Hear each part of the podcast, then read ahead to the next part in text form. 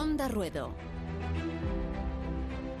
Cultura y tauromaquia en ondacero.es. Con Rubén Amón, Elena Salamanca y Juan de Colmenero. Hidrocálido. El gentilicio de Aguascalientes es hidrocálido. Mi favorito. Y tiene sentido evocarlo porque estamos en plena feria mexicana y porque de ultramal proviene la brisa de la taromaquia pura y estética de Morante de la Puebla.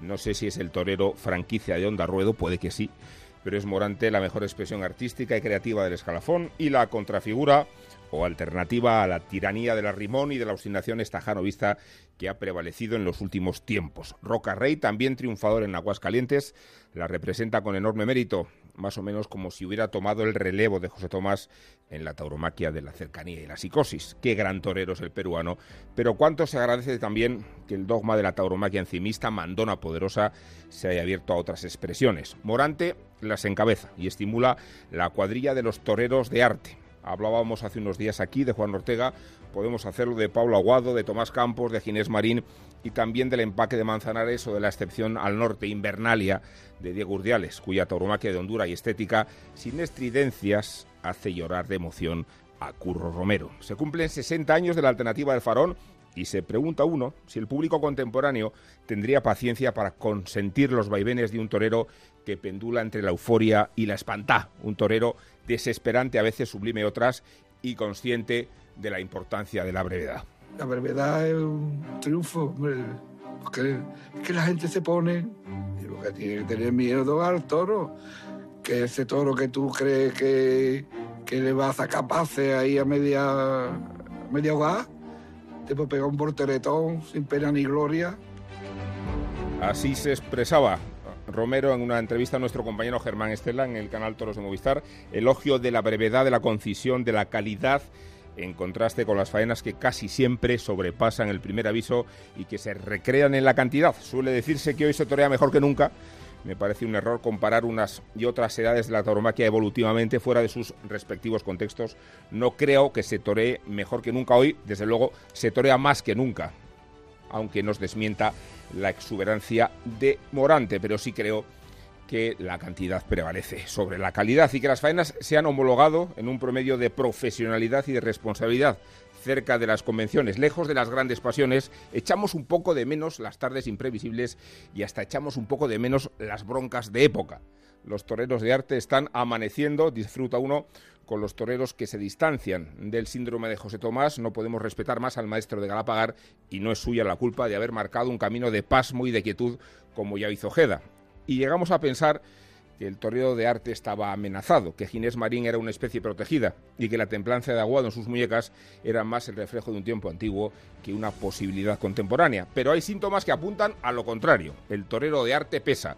Lo buscamos los aficionados y hasta hacemos un ejercicio de memoria y de reconocimiento a los maestros que nos iluminaron no hace tantos años. Se nos ocurre el caso de Juan Serrano Finito de Córdoba. Ha adquirido su rango de maestría, sus galones de majestad y ha empezado la temporada en Valencia y en Castellón con las mismas sensaciones de estética y creatividad que ya demostró en la campaña de 2018. No es que hayamos descubierto a Finito de Córdoba con 47 años, pero lo hemos reconocido con más claridad y clarividencia. Por sus propios méritos, en primer lugar, y porque la regularidad de la tauromaquia contemporánea nos hace apreciar mucho mejor los fenómenos excepcionales.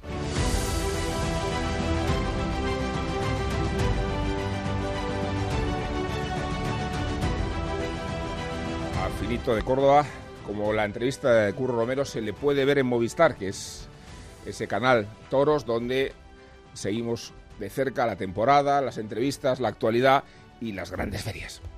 Ser alternativo es ver lo que quieres ver. Vive tu pasión por los toros con las ferias de Abril y San Isidro en directo y en exclusiva en Movistar Plus. Con reportajes, análisis de las mejores faenas y programas especializados. Contrata Canal Toros por 20 euros al mes en el 1004 y tiendas Movistar. Y disfruta del resto de la temporada taurina. Onda Ruedo.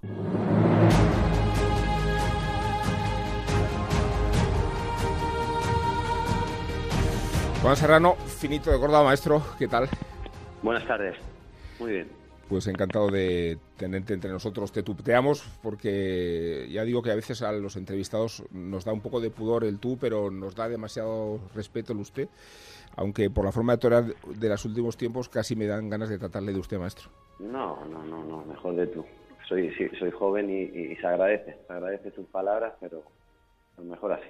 Eh, Juan, ¿cómo estás viviendo eh, este reconocimiento de, de la afición? ¿Cómo estás experimentando el que se te observe como, como una especie de fenómeno extraordinario?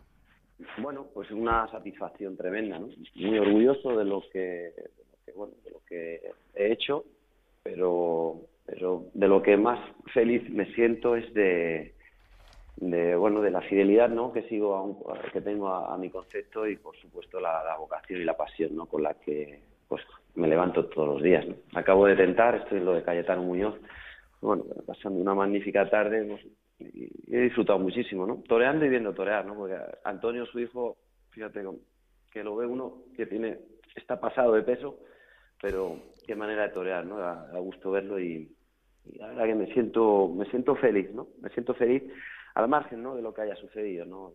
Vuelvo a repetir, en Valencia y Castellón es el momento en el que me encuentro, ¿no? Después de tantos años como matador de toros, de profesión, y de vida también, ¿no? ¿Por qué no decirlo, no? Porque los años pasan, pero tener el reconocimiento de, tanta y tanta gente, ¿no? Aficionados, ¿no? Vosotros, la, la crítica, ¿no? Como, como lo habéis tratado, ¿no? Porque, bueno, las cosas se pueden ver, uno puede transmitir cosas bonitas, pero también tenéis que tener vosotros la capacidad de, de saberlo expresar, ¿no? Y, esa sensibilidad, ¿no? Y, la habéis tenido, ¿no? Entonces, pues se agradece, se agradece y es muy bonito porque es otra etapa de mi vida, tengo una familia, pues mis hijos, pues bueno, tienen una edad donde pues leen sus, las crónicas y, se sienten muy orgullosos, ¿no? De lo que de lo que hago, ¿no? Y, es algo que eso no no se puede transmitir, ¿no? Eso no, hay palabras para describirlo. ¿Y, tienes la impresión, Juan, de que eh, los aficionados estaban buscando referencias como la tuya, que, que los toreros de arte de estética tan pronunciada eh, estaban un poco, no sé si amenazados eh, o arrinconados, pero desde luego postergados respecto a otro tipo de tauromaquia que casi ha sido la dominante en los últimos tiempos. Sí, pero bueno, pienso que hay cabida para todo, para todos, ¿no? Lo que, lo que, lo que hace falta es replantearse eh, o reestructurar esto, ¿no? O, crear, no sé, una base sólida para que, todos tengan su sitio, ¿no? Y, y, lo bueno es que haya toreros, ¿no? Con conceptos para, para todos los gustos, ¿no? Y está claro que, que eso existe. Y cuando uno tiene la, la, suerte de encontrarse con un animal que te permite, ¿no? Como fue pues, el toro de Ricardo, ¿no? En este caso la corrida, ¿no? Porque fue una gran corrida de toros la que, la que le dio mi amigo Ricardo en, Castellón. Y también el toro que, que, tuve la suerte de encontrarme en, perdón, en Valencia, Ricardo, y el toro de Matilla en Castellón, pues bueno, al final si te permiten expresar lo que uno siente y, te cogen con la mente lúcida y, bueno, surge eso y, haces feliz a mucha gente, a mucha gente que aún siguen apostando por uno, que no pierden esa, esa fe, ¿no? esa ilusión ¿no? de, durante tantos años, ¿no? Y que han estado para, para lo bueno, pero también para los momentos más difíciles, ¿no? Eh, y, eso es lo, lo más importante, ¿no? Compañeros, ¿no? Gente del toro, ganaderos, ¿no? Que uno final donde va pues ese reconocimiento no de, que de que han visto algo algo que no sorprender no porque como bien has dicho ahora a estas alturas quería ahora que, se me ve renovado o que, que he sorprendido no, no se trata de eso sino ese concepto sí es verdad que ahora estamos acostumbrados a, otras cosas no y vengo a decir no que se ha criado un toro se ha perfeccionado mucho en, cuanto a la condición ¿no? del toro sí es verdad que, que se se ha conseguido crear un toro que, que embiste muy bien, ¿no? pero bueno, ¿qué porcentaje de toros embisten a ese nivel y, luego tener la suerte de, que a qué toreros les toca, ¿no? Para decir, porque sería muy osado o muy atrevido si dijese que, ahora se torea mejor que nunca.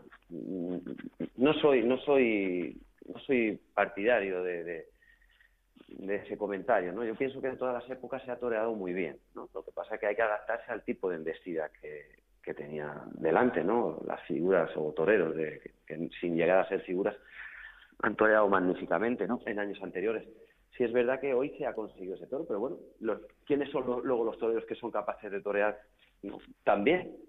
Entonces, ahora hay una cantidad de toreros magníficos, ¿eh? con una técnica muy depurada, ¿no? Con, una capacidad tremenda, porque lo que hoy es capaz de hacerle un compañero al toro no se le ha hecho jamás en la historia. Mm.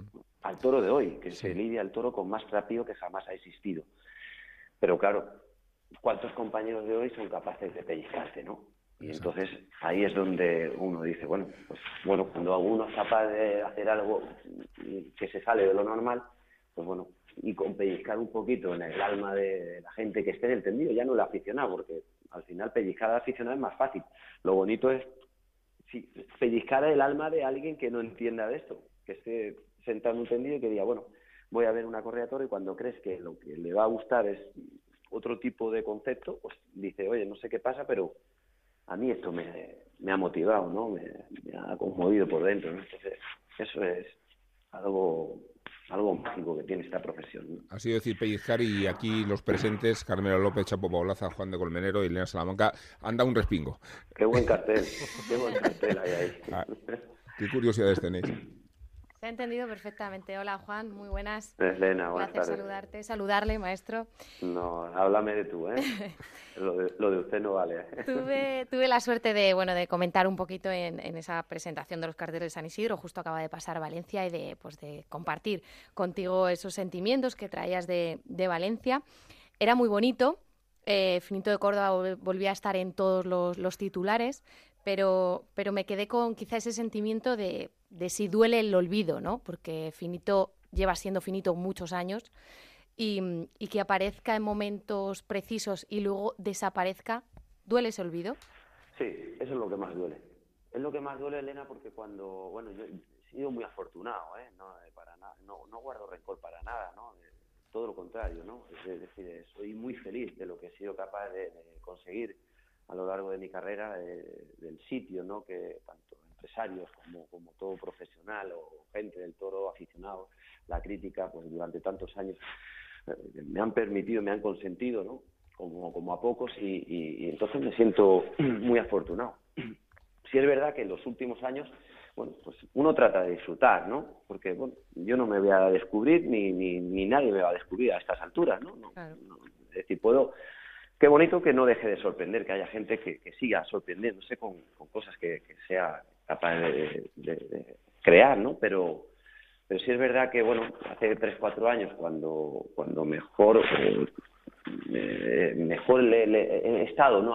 En un inicio de temporada, estando en manos de Simón, ¿no? Que me apoderaba Simón en casa por, aquel entonces, después de él, era el tercer año, él, él tuvo la sensibilidad, ¿no? De, de, en un, tres años antes, en un pueblo en Santa María del Mar, en Francia, ¿no?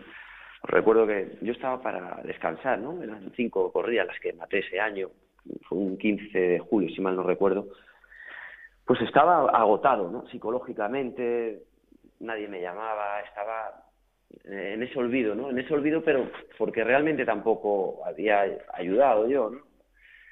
Y, bueno, y con la suerte cojaron todo el salduendo y recuerdo que estando Simón el tendido en la última fila, se bajó, se apoyó la varona y me, y me dijo, dice, si eres capaz de, estar así en las ferias, yo te apodero. Y digo, ¿lo dudas?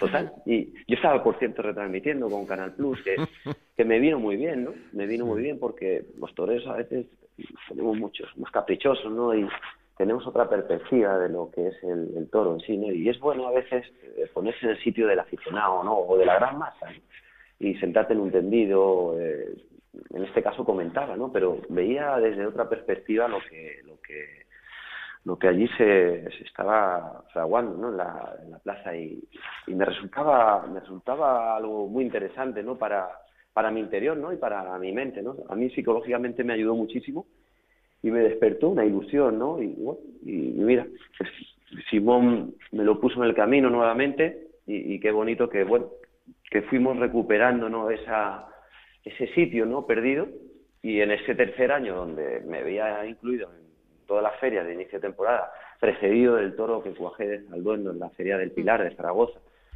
pues cuando, cuando veía que se iba a hacer un planteamiento bonito de temporada, pues, pues bueno, de repente me veo en mi casa nueva, me veo en mi casa nuevamente y, y, lo más triste es que sin ninguna explicación, ¿no? Y sin ninguna verdad, porque yo soy partidario de la verdad, porque esta profesión es muy de verdad, ¿no? Juan, muy Muy buenas tardes, soy Carmelo. Buenas tardes. Carmelo, ¿cómo estás? De hecho, estabas comentando esa mm, resurrección de la ilusión dentro de ti cuando eras comentarista de toros. Me alegro mucho de mm, haber podido vivir esa etapa junto a ti, junto a Elena. Y para mí eres uno de los toreros más especiales que hay, porque tú estuviste y fuiste el padrino de Paisaje Errado. Fuiste la primera persona que apostó por el mm. programa y yo siempre te lo agradeceré. Y qué programa más, bonito, porque yo pienso que es una manera de fomentar eh, este mundo tan especial, ¿no? Y, y eso siempre, pues bueno, ya no el aficionado en sí, sino todo la, gran mayoría de las personas que, puedan ver un, programa. Es diferente, ¿no? Lo, lo tratasteis con una delicadeza y un cariño muy muy especial, ¿no? Y, eso pues no se, no se debería perder. Pues maestro, en ese tentadero a campo abierto en Fuente Imbro, eh, me di cuenta de que no, siempre el precio que tenga un torero en ese momento eh, es sinónimo de su valor, ¿no? Y, mm. y la valía que vimos en ese tentadero después la hemos podido ver en, en alguna plaza y cuando alguno, entre los que yo, maestro, posiblemente me pudiera incluir en esa época, no nos lo esperaríamos, ¿no? Pero que es la demostración de lo, de lo imprevisible que es el toreo, ¿no? De que cualquiera puede, puede, si lo tiene dentro y quiere, puede, puede ser capaz de sacarlo. Maestro, 30 años en 2021 delante del toro. ¿El toro de 2019 es mejor para el toreo artista que el toro del año 91? Yo he disfrutado mucho en las tres décadas que llevo como torero. Es decir, me cogió, me cogió los mis inicios pues desde el año 87 que maté mi primer novillo sin caballos, pues y luego ya debuté en el 89, pues hasta ahora pues he disfrutado muchísimo en todas las épocas, ¿no? He tratado de adaptarme a, al toro actual, al de cada época, pero bueno, sí es verdad que se lidia un toro mucho más normal, ¿no? Si, si vemos reportajes de, años anteriores, no quitaba que, te encontrases con ese toro más fuera de tipo, más fuerte, que siempre existía, pero, pero normalmente la mayoría de los toros, yo recuerdo corrida de toros con cuatro o cinco toros, que siempre iban en unas hechuras, una armonía muy apetecible para estar delante, ¿no? Y, y eso se ha perdido, ¿no? Ahora sale un toro muy ofensivo, con un, mucho trapío, un volumen innecesario, ¿no? Muy, eh, con, una cara muy ofensiva, ¿no? Muy colocadas. Bueno, había que retomar, ¿no? Al, final no nos asusta el volumen, ¿no? Ni, al final ni muchos pitones, ¿no? Toros con más armónicos, con, menos trapío, pues muchas veces nos hacen pasar peor, peor rato, ¿no? Al final yo siempre digo que trato de comunicarme con, con la mirada, ¿no? Con ellos, ¿no? Porque la mirada de un toro dice mucho, ¿no? Y, y por ahí se empieza, ¿no? Y a partir de ahí, pues bueno, sí es verdad que, vuelvo a repetir, ¿no? Se ha criado o se está criando un, toro con una condición, con unas condiciones que nunca, que nunca han existido, ¿no? Pero sí es verdad que los, los ganaderos se someten a una exigencia tremenda, ¿no? Y, no debería ser así, ¿no? Deberíamos unirnos hoy más que nunca, ¿no? Porque, porque así lo necesita la tauromaquia. Y, sería fundamental crear, crear una plataforma, ¿no? Por el bien de la fiesta eh, por, por, el bien de todos los compañeros que vienen por detrás, ¿no? Eh, de las novedades. Es inhumano las novedades que están matando hoy en día los compañeros.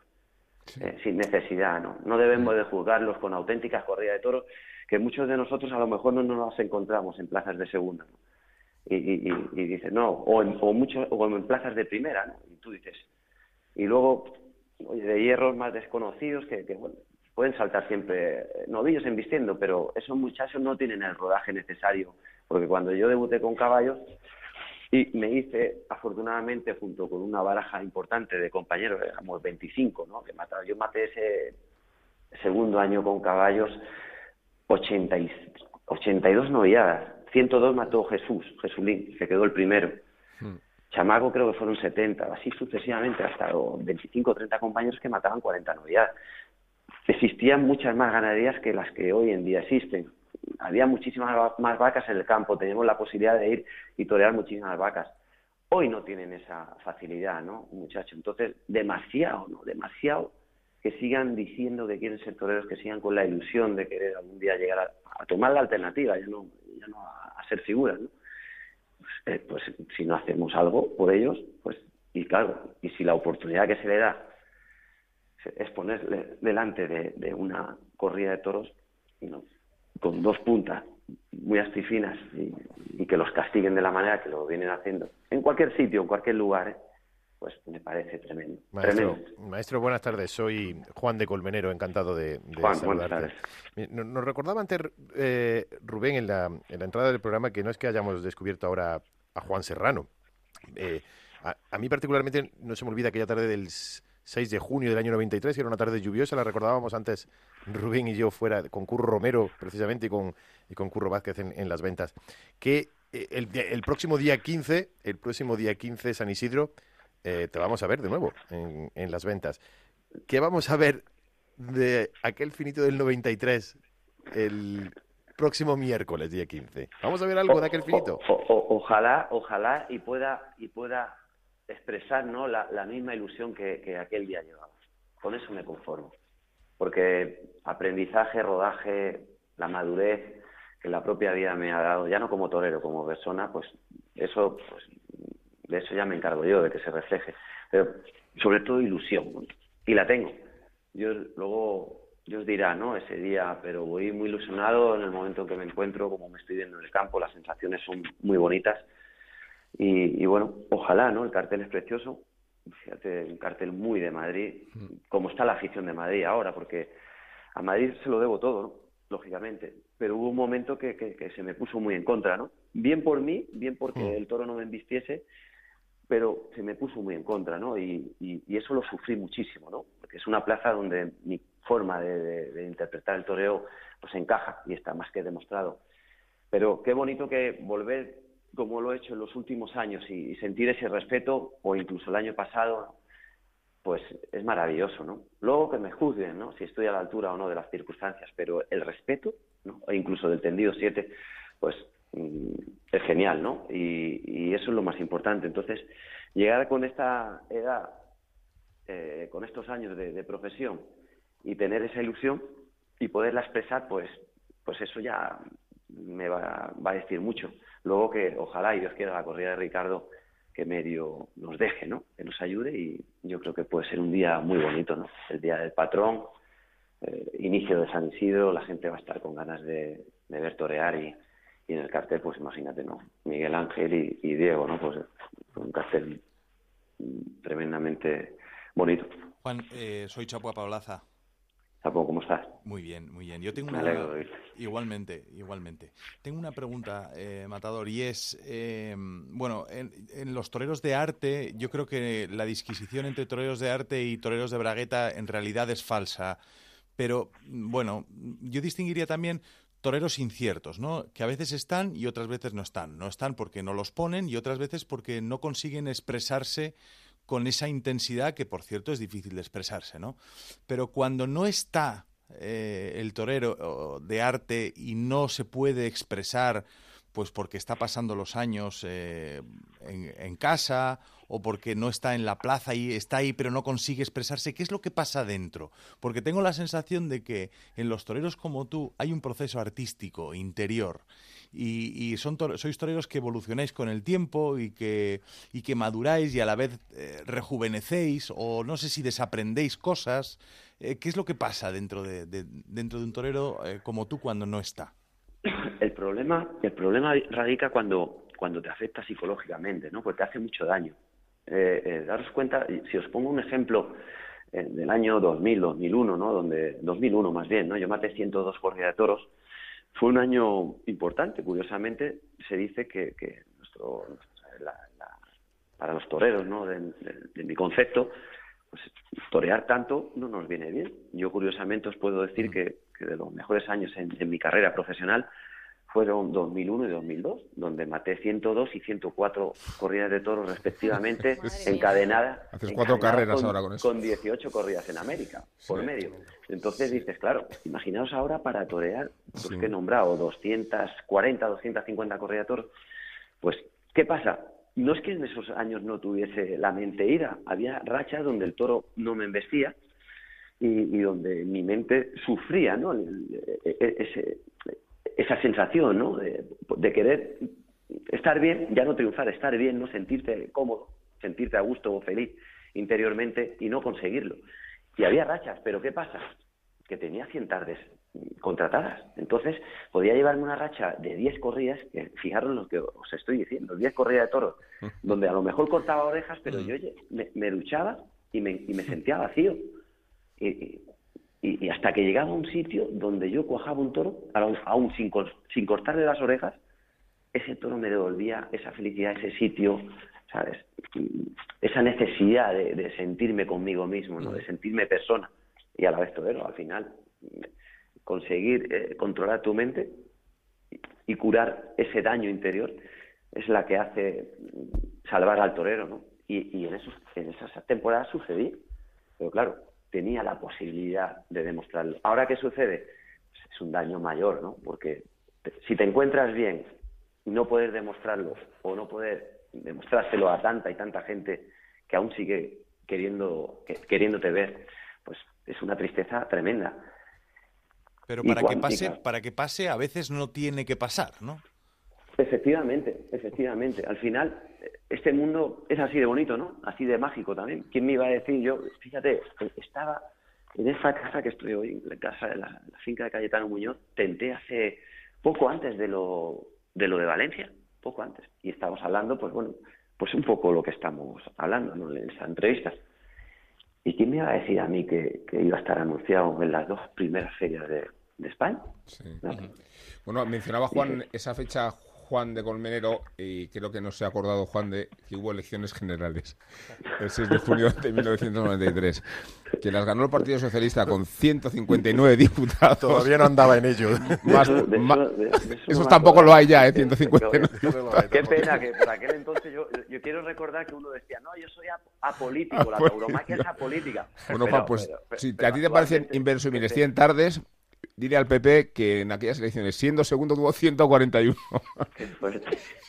Pero ya no había más para repartir, ¿no? Solo había dos partidos. Juan, eh, te agradecemos mucho tu presencia en este programa. Quería despedirte con una pregunta. Eh, me gustaría saber de qué peso te has quitado, de qué peso te has liberado eh, y, y qué te pesa en cambio ahora.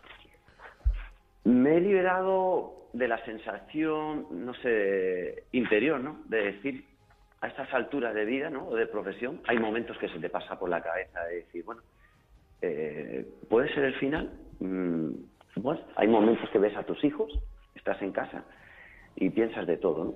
Pero por otro lado digo, pero a mí ¿por qué me van a prohibir de ser feliz con lo que solo sé hacer, que es torear? Y hacer feliz. Entonces, si yo no digo que lo de Valencia o Castellón suceda todas las tardes donde vaya a estar anunciado, eso eso es imposible y está demostrado. Ni voy ahora a sorprender que sea capaz de pegarme un arrimón como, como jamás lo he hecho, tampoco. Es decir, ahora, si, si, si, con, si con eso me basta a mí, y he demostrado que con eso hago feliz a mucha gente y que se me sigue respetando y que ese olé me sigue llenando por dentro, pues, ¿por qué? ¿Por qué, ¿Por qué no me van a permitir eso? ¿no? Entonces, todo aquel que, se atreva, ¿no? O, siga queriéndome contratar, ¿no? O, disfrutar con mi toreo, pues que sepa que aquí estoy, ¿no? Yo, soy joven, ¿eh? No, no, llevo más los 47. ¿eh? Una oportunidad para Finito de Córdoba, por favor. claro, eso es lo que lo hablo mucho con Enrique, ¿no? Con Ponce. Al final, fíjate, la cantidad de años él por encima mucho más numéricamente, pues imaginaros lo que él ha conseguido, grandioso, ¿no? Es una hmm. capacidad tremenda. Pero fíjate, parece un chaval, lo ves vestido de torero y dices, pero si tiene el cuerpo de un tío de 17 años, que va uno y ves por ahí a, muchachos que dicen querer ser torero y dices, pues hay que empezar por, por, una base. Entonces, pero la afición y la ambición pues, eh, pues está más que demostrada. Entonces, cuando dicen, no, falta de ambición, no, que no quiere, no. no, que, se, que la gente piense a ver si no puedo es muy distinto. Muchas veces, muchas veces uno no ha podido y, otra, y otras muchas, cuando he querido, pues he podido. Y es porque la mente me ha llevado a un sitio, a lo mejor en una línea roja, pero que he sido capaz de controlar. Yo por el corazón no he sido capaz de, montarme esa línea roja. Ahora, cuando mi mente me ha llevado ahí, pues eh, lo he hecho, lo he hecho y lo he demostrado y me he sentido muy bien. Hablando de algunos, tendríamos para otro programa entero hablando con, con Juan de cómo se viste un torero, tanto en la calle como, como en la plaza. La torería, ¿no? Bueno, es importante, es importante.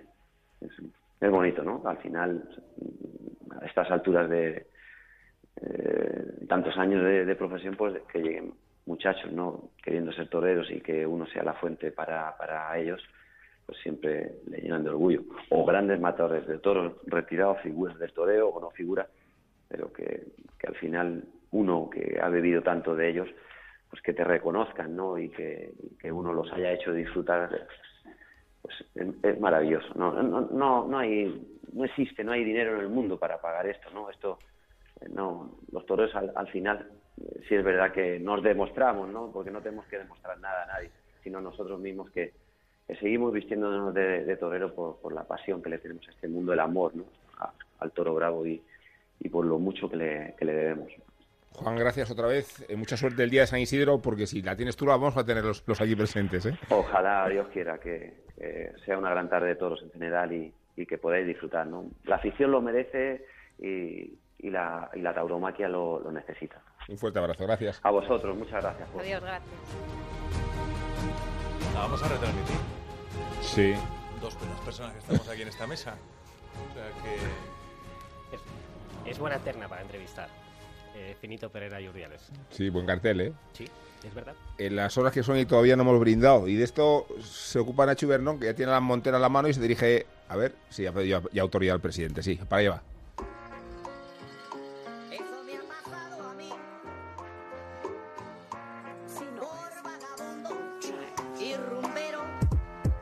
Se ha internacionalizado el conflicto como quería Puigdemont. Menos mal. Hablo de toros, claro, que los hay aquí y que felizmente los hay también por allá afuera, allende los mares. En México se conoce que ya estaba construido el muro de Trump, uno muy muy alto como él quería. Monumental y redondo está en el DF. Rebosante Plaza México se titula. Y cabemos todos, los mexicanos y los no. Pinche Trump, mansito colorado. Entre tanto, en Bogotá, Ave César, los que van a lidiar te saludan. Cali, Manizales, Medellín y de Colombia a Colombo, Jesús Enrique, Venezuela. Entonces llegamos al Ecuador y paramos. Que se escuche bien. El brindis de hoy va para todos los aficionados del mundo conocido. Japón también. Arigato. De nada.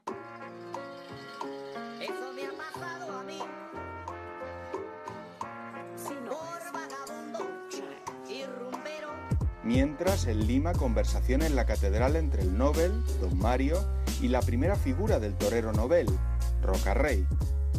Le pongan escapulario de oro a Andrés y la plata a Zabalita, novillero ficción, que no sé en qué tercio se nos jodió el Perú. Arles, Nimes, Bayona, Dax, Mont de Marsan. Touradas, largadas, forcados, muy tu brigado. Tauromaquia viajera, Lonely Planet y Olé. Do you speak English, way? No, monsieur. Je suis français. Pues ha enumerado unas cuantas plazas. Añadimos que para ver la feria de San Isidro y la de Sevilla sin moverte de casa, una opción inmejorable es la oferta del canal Toros de Movistar para la actualidad, para las faenas, para disfrutar mucho en las ferias que tenemos delante. Ser alternativo es ver lo que quieres ver. Vive tu pasión por los toros con las ferias de Abril y San Isidro en directo y en exclusiva en Movistar Plus. Con reportajes, análisis de las mejores faenas y programas especializados. Contrata Canal Toros por 20 euros al mes en el 1004 y tiendas Movistar. Y disfruta del resto de la temporada taurina. Onda Ruedo, cultura y tauromaquia en ondacero.es. El toro, el campo, la lidia. Onda Ruedo, cada semana en ondacero.es. Con Rubén Amón, Elena Salamanca y Juan de Colmenero. Me, he quedado por hacer alguna pregunta a Finito de Córdoba, a todos nos ha pasado lo mismo, pero me he quedado con hacer una pregunta a Juan de Colmenero, eh, eh, que es concretamente esta. ¿Quién va a ver a Curro, Juan de? bueno, pues, Romero. Pues a Curro Romero, sí. Y ocurrió en el final de una tarde en la maestranza. Una de las discusiones, que hubo muchas, entre aficionados mientras volaban almohadillas, que luego vamos a poder, por cierto, escuchar en nuestra Tauro Historia de hoy. Era una de esas tardes aciagas muy malas de Curro. Las tuvo también muy buenas, pero esta era muy mala. Cuando Sevilla, que también lo hizo, le daba la espalda. La afición no entendía lo que había hecho con sus toros, huir, salir corriendo de la lucha. El faraón de Camas toreaba también la semana siguiente. En medio de la discusión se hizo un silencio y uno de ellos gritó, Curro, la semana que viene va a venir a verte tu madre y yo también.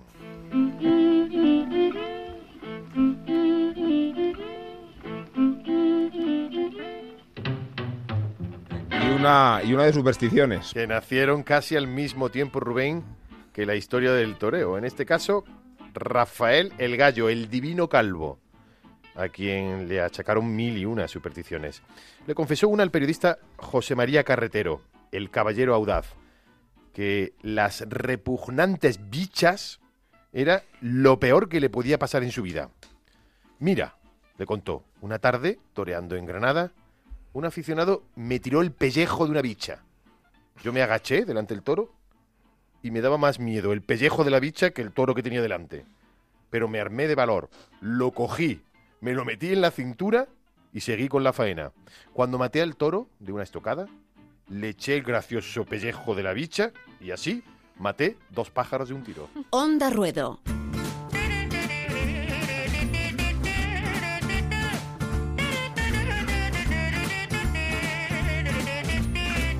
Bueno, si hemos hablado de Finito de Córdoba, ahí hemos hablado de, Curro Romero, señores, es porque estamos en un acto de reivindicación del toreo de arte y no sé si compartir la sensación de que hemos asistido a la tiranía del toreo de, valor, de poder, y hablaremos después de esa distinción, también comparto con Chapu, confusa, de la barrera del arte y del valor. Pero es cierto que amanecen toreros muy interesantes, que empezamos a disfrutar con una tauromaquia de más reposo y que Finito de Córdoba viene a alumbrarnos eh, como no recordábamos en, muchos años. ¿no? Eh, ¿Compartís que los aficionados estamos encontrando una luz que habíamos perdido, un calor que habíamos perdido?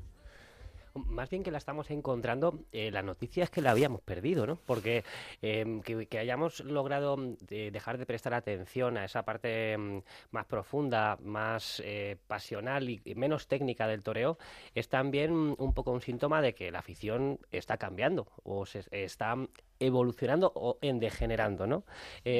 El otro día cuando vimos a Juan Ortega en las ventas con tres Verónicas y una media, ni siquiera hubo mando, ni siquiera eh, lo que hubo fue gracia, fue acompañamiento, uh -huh. fue torear con todo el cuerpo.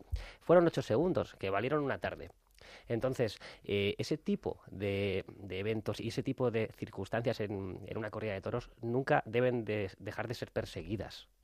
Entonces creo que hoy en día, si no la vemos eh, y no hay más carteles de arte, es porque igual tampoco hay una demanda. Y eso para mí es lo grave. Es verdad que vivimos eh, en lo rápido, ¿no? En lo queremos ya todo pronto y, ya está. Y es verdad que el, toreo de arte, el torero de arte, no es de 2 más 2, 4 y de todos los días eh, salir en hombros. Hay días de broncas, que también las recordamos, y hay días que pasan cosas excepcionales que no podrían pasar todos los días porque dejarían de serlo. Y es verdad que en este tiempo que vivimos, pues es muy difícil pedirle a un aficionado paciencia, ¿no? Y, yo creo que con los toreros nuevos es lo que hace falta. Morante yo creo que es el único torero que soporta el, el, tarde tras tarde sin que pase nada y al día siguiente seguir teniendo la misma expectación. Pero claro, para los toreros nuevos, como decíamos, nombres como Pablo Aguado, Juan Ortega, Tomás Campos, claro, pedirle al aficionado que espere, que espere, paciencia, pues bueno, quizás tema de educación también, no lo sé, pero, pero eso hay que conseguirlo. Eh, yo lo decía el otro día, es, es, es obligado que en la tauromaquia haya este tipo de toreros, esperarlos y disfrutarlos. Mm, yo creo que tienes toda la razón, Elena. Hay una, hay una cuestión, yo quizás matizaría la distinción entre toreros de arte y los demás, entre toreros de arte eh, y otros eh, que son irregulares y otros toreros que son más de recurso. Es decir, que llenan mmm, las plazas y los tiempos y todas las faenas con algunas otras cosas. Lo que sucede a los toreros de arte es que son muy fieles a sí mismos. Es decir, en sus conceptos artísticos, yo oído la, odio la palabra concepto, pero en su arte son rígidos. Es decir, porque ellos consideran lo que quieren hacer y como lo hacen tan de verdad, consideran que no pueden hacer una cosa de mentira, ¿no? Pero hecha esta acotación, creo que mm, tiene que ver, obviamente, como tú dices, Elena, el torero de arte que no es torero de recursos, no es un torero de todas las tardes. Es un torero en el que hay materia y no materia. Hay veces en las que suceden cosas importantísimas y otras muchas veces en las que no pasa nada. Y eso requiere la actuación del público como parte de ese espectáculo en la espera del público. Es mm. decir, parte de lo que sucedía con Curro, parte de lo que pasa con Morante, pasa, parte de lo que pasa con Urdiales o con El Fino, es que la gente espera. Y eso es maravilloso.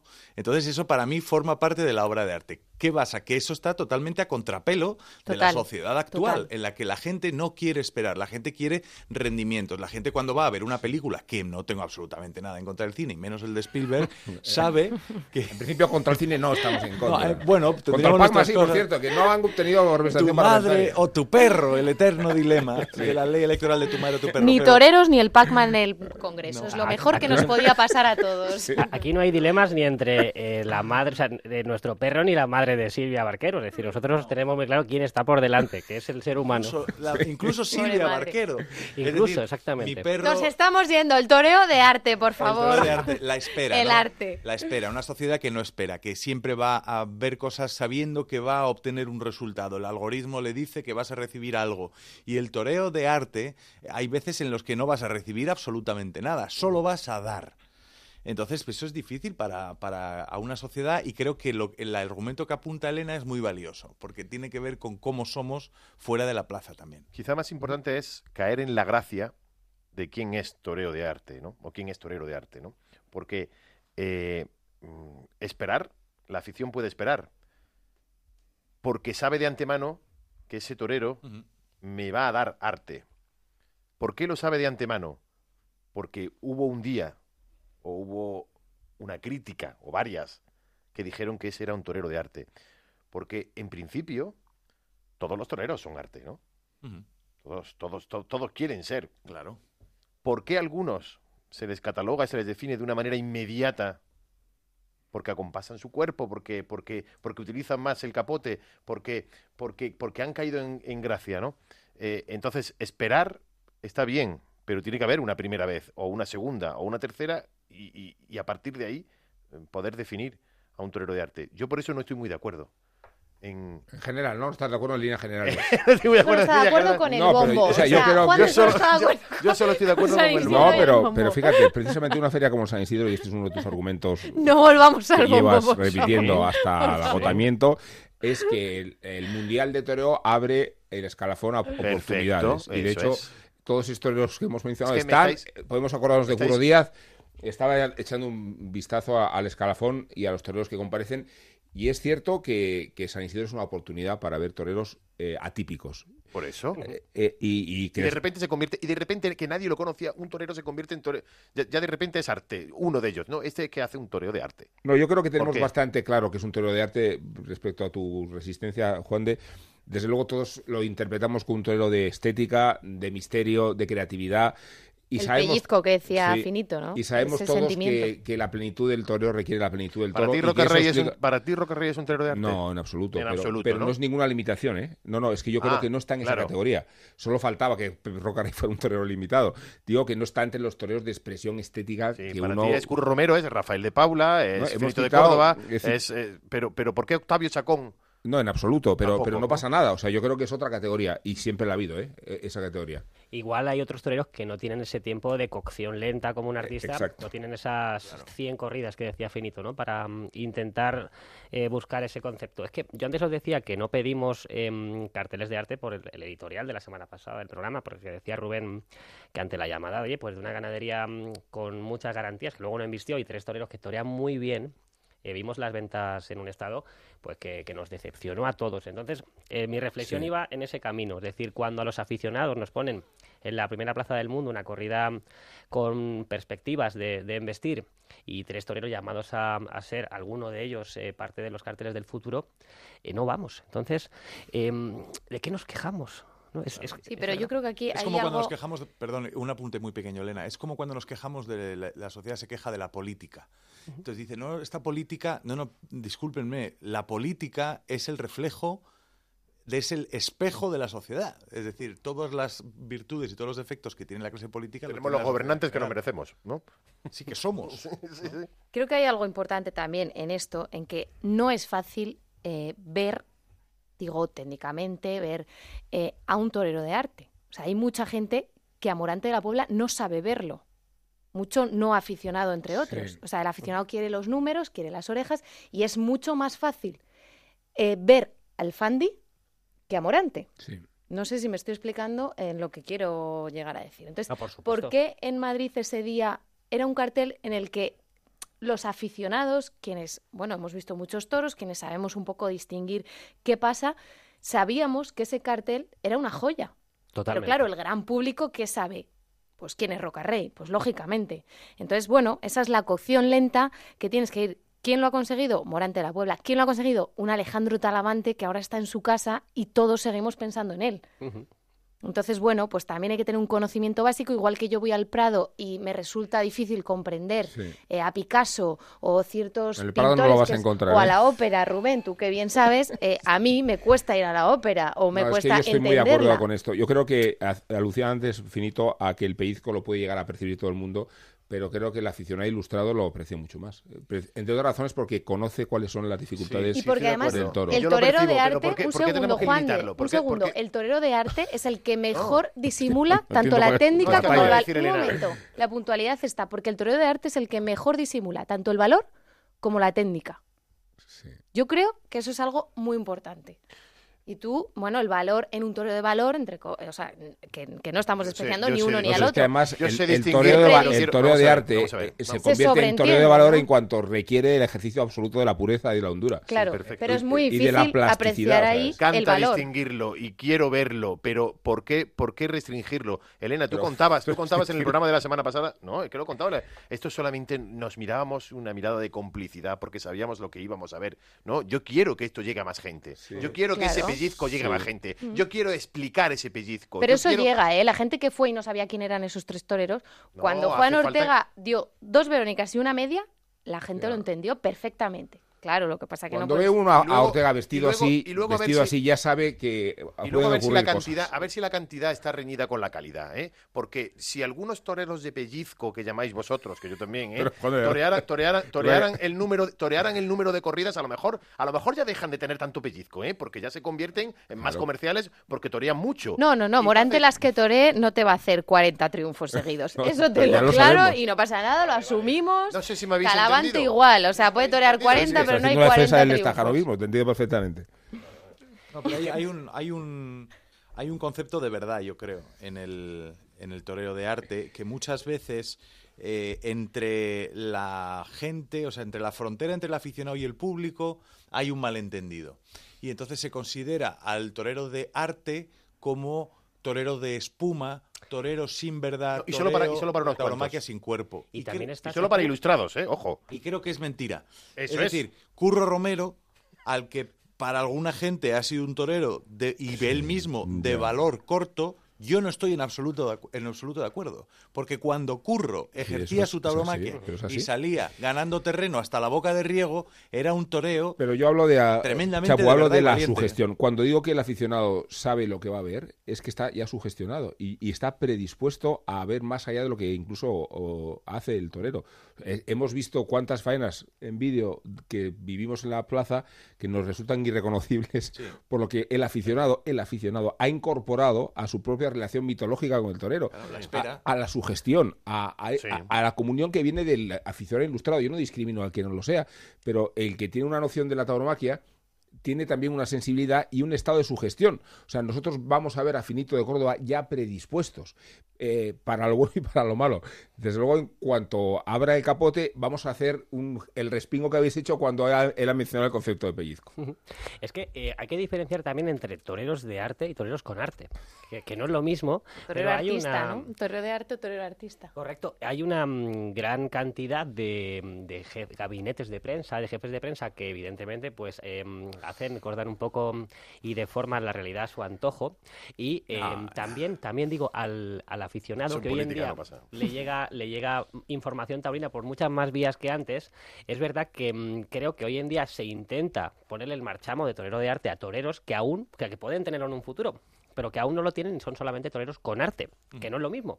Que, un torero con arte eh, creo que es un, un reclamo también enorme para, para asistir a, una plaza. Es decir, eh, por ejemplo, eh, diferenciamos entre la faena mm, de Morante al toro alboroto eh, de Juan Pedro en Madrid, ¿no? Que, no hubo premios. pero quedó para, la, es que quedó para la, memoria. igual. Es que, es que da igual quién, quién ganó, quién perdió, da igual, el, momento es, es suficiente. Y después, por ejemplo, otra tarde mm, de Miguel Ángel Pereira, la tarde de los seis toros, ¿no? Que fue una tarde totalmente, diametralmente opuesta, ¿no? de mucho poder, de mucha dominación, de mucha hombría de mucha verdad y, y, es decir, em, hay muchos caminos para llegar a figura del toro y posiblemente el del arte hoy en día sea el más estrechito por, y, el más y el más amenazado. Por eso cuando hemos visto estos toreros que nos recuerdan a las mejores sensaciones estéticas, todos nos hemos ilusionado. Es como ver un Y, tampoco tiene Exactamente. Que ver, y tampoco tiene que ver, y yo creo que es un engaño el hecho de circunscribir el toreo de arte a una serie de toro, a un tipo de toro y a una ganadería porque yo creo que tiene más que ver con lo que tiene dentro de la persona, o sea, el torero. Eh, habéis hablado de Tomás Campos. Tomás Campos ha toreado como es, con una pureza increíble durante mucho tiempo a ganaderías, ha estado toreando la del cura de Valverde y ha estado haciendo ese mismo toreo. Diego Urdiales. Es decir, o Diego Urdiales. Es decir, que no es una cuestión de. El propio ah, finito, es que, necesitamos un toro bobo para ponernos delante y hacerle no, yo digo que la plenitud del toreo con la plenitud de la bravura, ¿eh? Y, pero no con la plenitud del genio y de la, de la mala sangre. Pero, la como, pero, pero no, no tiene que ver, es decir, eh, no, no tiene que. No es un, una ganadería que tenga. Es que esta ganadería me permite hacer. Pero este que humille, toreo eh, que, humille, que humille que vaya por abajo el toro. bueno, pero hay, hay toreros, pero hay toreros de arte que están eh, incluso al margen y más allá de un toreo, una tauromaquia con un toro humillado. Correcto. Es decir, hay algunos que van, que van más allá. Yo creo que tiene que ver eh, no solo con un concepto estético, sino con un concepto de verdad y de sinceridad dentro del artista. Sí, bueno, pues el torero de arte, el torero de valor, el rejoneador, el novillero, eh, la figura y el que va a serlo. Todo eso se ve en Movistar en el Canal Toro, se ve en la Feria de San Isidro, se ve en la Feria de Abril estos días. La única forma. Ser alternativo es ver lo que quieres ver. Vive tu pasión por los toros con las ferias de Abril y San Isidro en directo y en exclusiva en Movistar Plus. Con reportajes, análisis de las mejores faenas y programas especializados. Contrata Canal Toros por 20 euros al mes en el 1004 y tiendas Movistar. Y disfruta del resto de la temporada taurina. Se está abriendo, sí, mira, se está abriendo una puerta.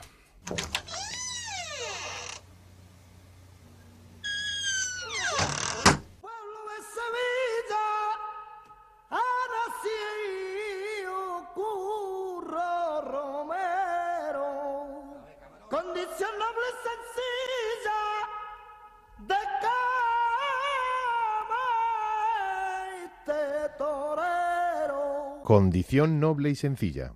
Entramos en la taurohistoria de uno de los fenómenos más importantes de la tauromaquia, Francisco Romero López, Curro Romero, el faraón de camas.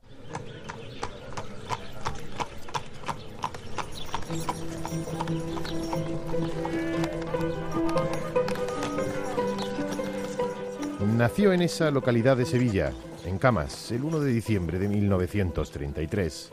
De la Plaza de la Pañoleta, en la misma localidad, no queda hoy más que un cruce de carreteras y autovías y recuerdos confusos. Pero allí estaba, allí estaba el ruedo.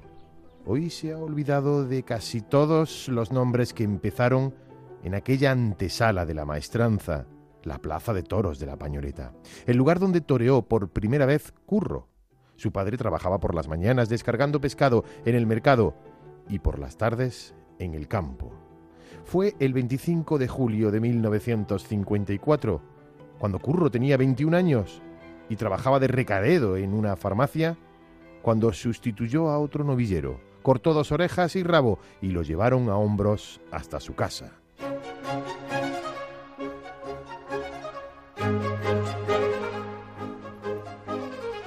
Debutó en la Plaza de Toros de las Ventas de Madrid el 18 de julio de 1957, con toros de Alipio Pérez Tabernero, acompañando a Adolfo Aparicio y a Vázquez II.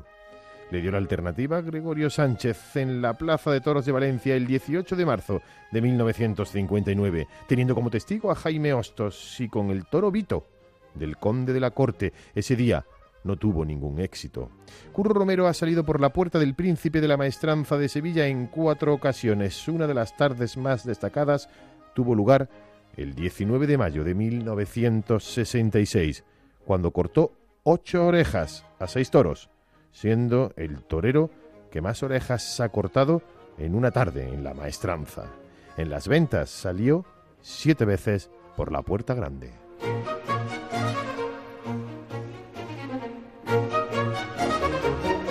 Pero la trayectoria de Curro Romero ha estado plagada de éxitos y fracasos, de fracasos y éxitos, éxitos y fracasos. a venir a la plaza el año que viene, siete tardes si lo pone. Como curro no hay un torero. Un petardo auténtico. ¿Cuánto petardo?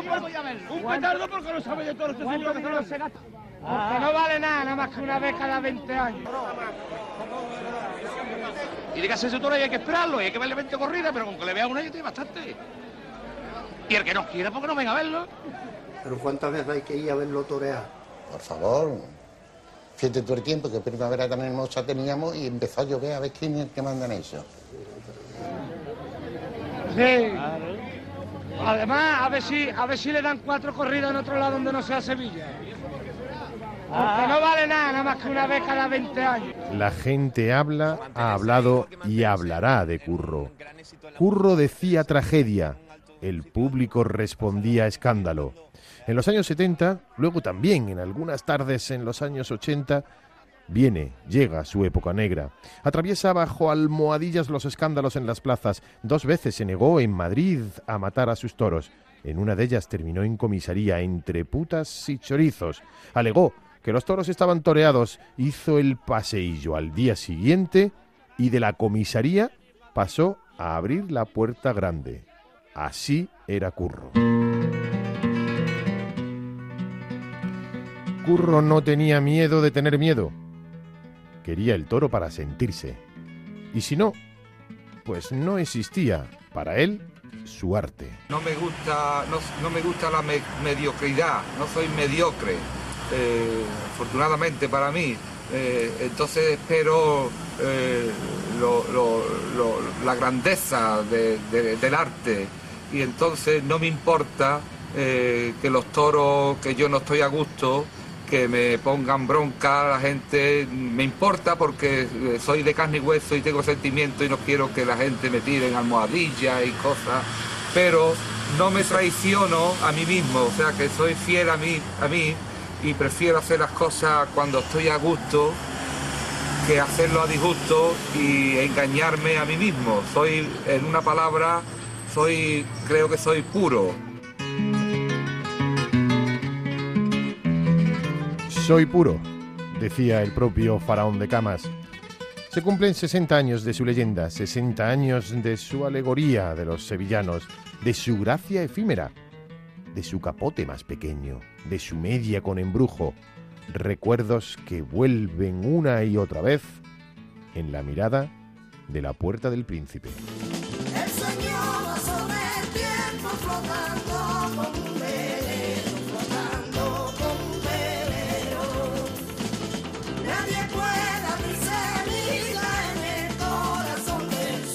Eh, una de las ventajas que tiene ser mayor que vosotros es que yo a Curro Romero lo he visto y mucho. Así que me vais a permitir que presuma. Vosotros que sois muy jóvenes, ¿qué referencias tenéis? ¿Qué es Curro Romero para vosotros? Eh, para, mí, por lo menos, eh, siendo un joven de Albacete como soy, Curro mm, es una deidad del sur, ¿no? De, de Poniente, que además enseñó también lo que es la torería para mí fuera de la plaza, con esa mm, forma de ser tan distendida, tan respetuoso, tan humilde. No, parece mentira. Yo nunca he tenido. Mm, tuve la ocasión de saludarle una vez, la verdad, pero nunca he tenido casi valor de hablarle. Solamente observarle es, es como leer un libro.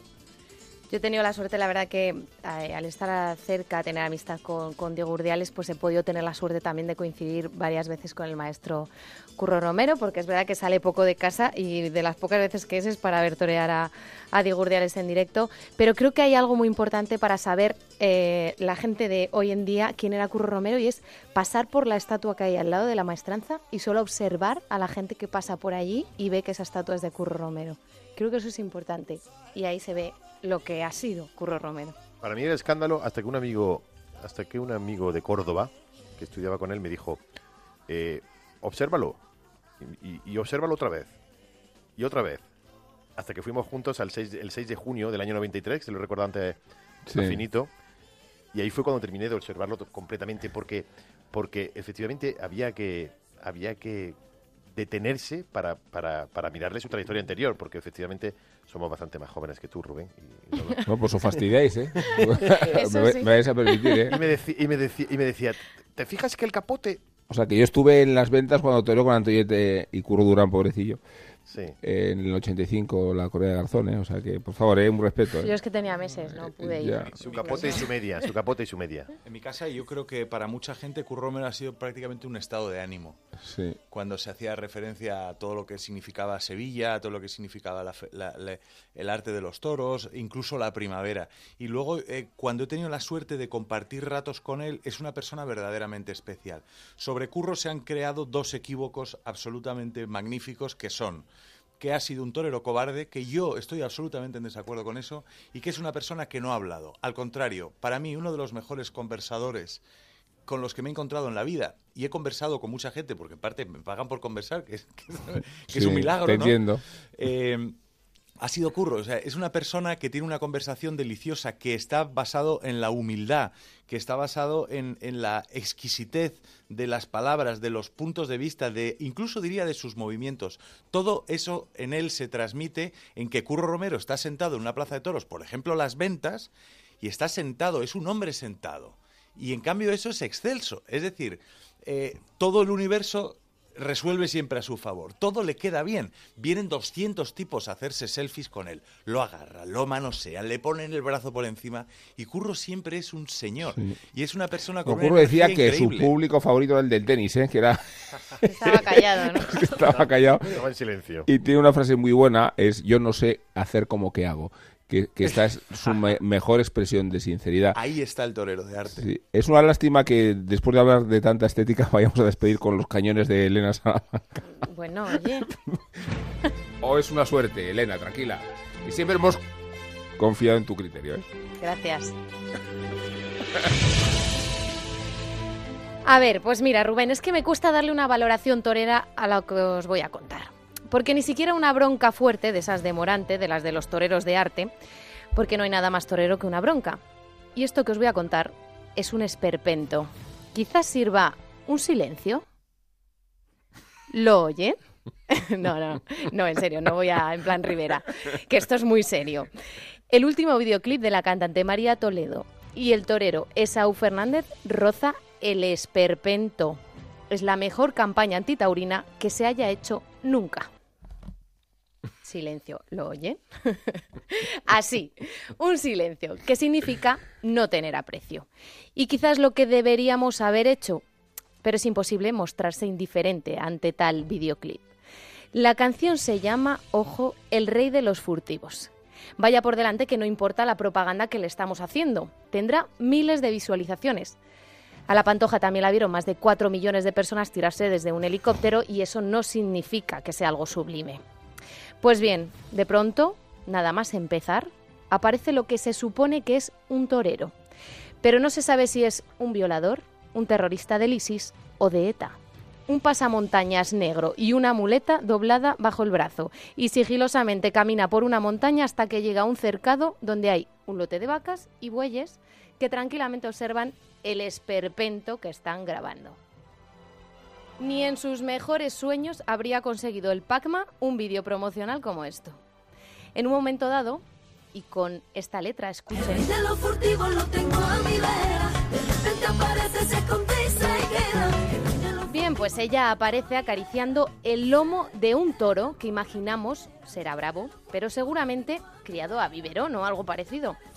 Se lo cuento para que no tengan que verlo. Se van a cabrear, se lo aviso. Luego no nos manden hojas de reclamaciones. Es denigrante, con el peor mensaje que se puede lanzar de la tauromaquia. Un torero disfrazado como un delincuente que además no le da ni un triste muletazo a ese toro que se supone iba a torear con todo el romanticismo de hacer la luna, mientras ella, a lo Pacma, acaricia el lomo del animal. Pero lo mejor llega casi al final. Ella lee lo que parece ser un libro, sentada cuando por detrás aparece el del pasamontañas. Es en ese momento en el que tu cerebro comienza a gritar internamente, no, no, no, no, no. Pues sí, él se acerca y le da un beso en los labios con el pasamontañas por medio. Un beso muy casto. Vamos, que el torero delincuente le da un beso a la del Pagma. O bueno, no sé, esa es la lectura que he hecho yo. Con el silencio a esta faena pedimos respeto, que bastantes ataques llegan desde fuera como para dar motivos que no son más que una fantasía oportunista. Silencio en protesta al rey de los furtivos. Nos vamos. Muchas gracias, Carmelo, por habernos acompañado. Te vamos a contratar sin remuneración para futuras actuaciones, que es lo que nosotros cobramos. Eso me suena, Rubén. Lo he escuchado alguna vez. Muchas gracias, ¿eh? un placer. Y ya sabéis que cuando queráis, eh, aquí estaré con vosotros. Gracias por tenerte hoy de invitado especial. Juan de Elena Chapu, nos vemos la semana que viene, justo en una semana, ¿verdad? Siete días. En una semana, sí.